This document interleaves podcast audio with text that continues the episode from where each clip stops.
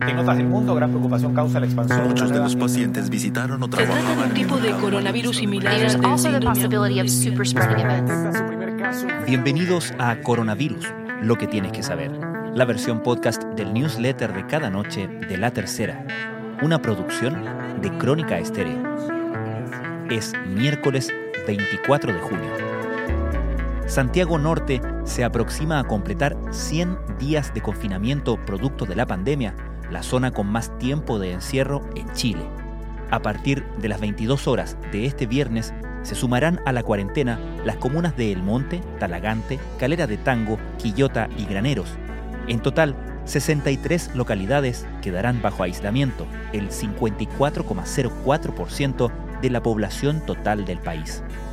El Ministerio de Salud reportó también 3.649 nuevos casos, 254.416 en total y 226 muertos, que suman un total de 4.731. Sin embargo, de acuerdo con la información del DEIS, las víctimas fatales suman más de 7.000, donde la diferencia entre las cifras oficiales y otros reportes, también oficiales, también es distinta, es en Perú. El gobierno peruano ha reportado 8.000 decesos, pero el Sistema Informático Nacional de Defunciones sostiene que son más de 24.000. Precisamente, América Latina se ha convertido en la región más golpeada por el coronavirus. Hoy la región superó la barrera de los 100.000 muertos, mientras que los contagios ascienden a 2 millones. Y los pronósticos no son muy alentadores. En el caso de Chile, la Universidad de Washington proyectó hoy 25.344 muertos en el país al 1 de octubre, con un rango entre 18.000 y 34.000. Estas son algunas de las informaciones que destacamos en la cobertura de la crisis del coronavirus en la tercera. Si solo el 7% de los casos de coronavirus reportados el martes cayera a las UCI y requiriera un ventilador mecánico, estos aparatos se acabarían de inmediato. Así de crítica es la disponibilidad de máquinas de ventilación en las unidades de pacientes más complejos, luego de que se informara que están disponibles 257 equipos, es decir, solo el 8,5% de la reserva total, según cifras del Ministerio de Salud. Lo dijo el ministro de Salud, Enrique París.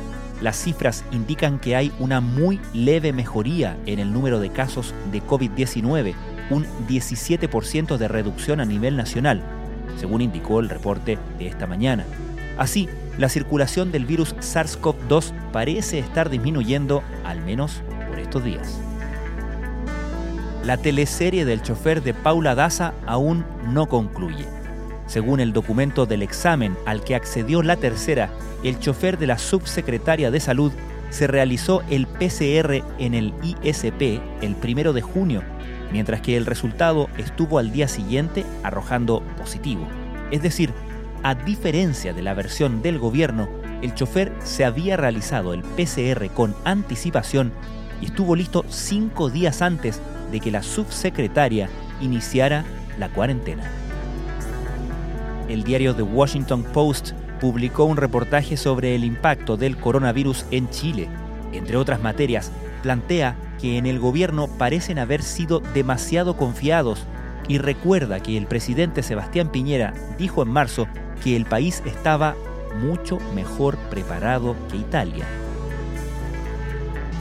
Cuando falta apenas una semana para dejar atrás el confinamiento obligatorio, del que se cumplen 100 días, y en plena reapertura del comercio, los peruanos aún no tienen claridad sobre cuál es la cifra real de fallecidos por la pandemia.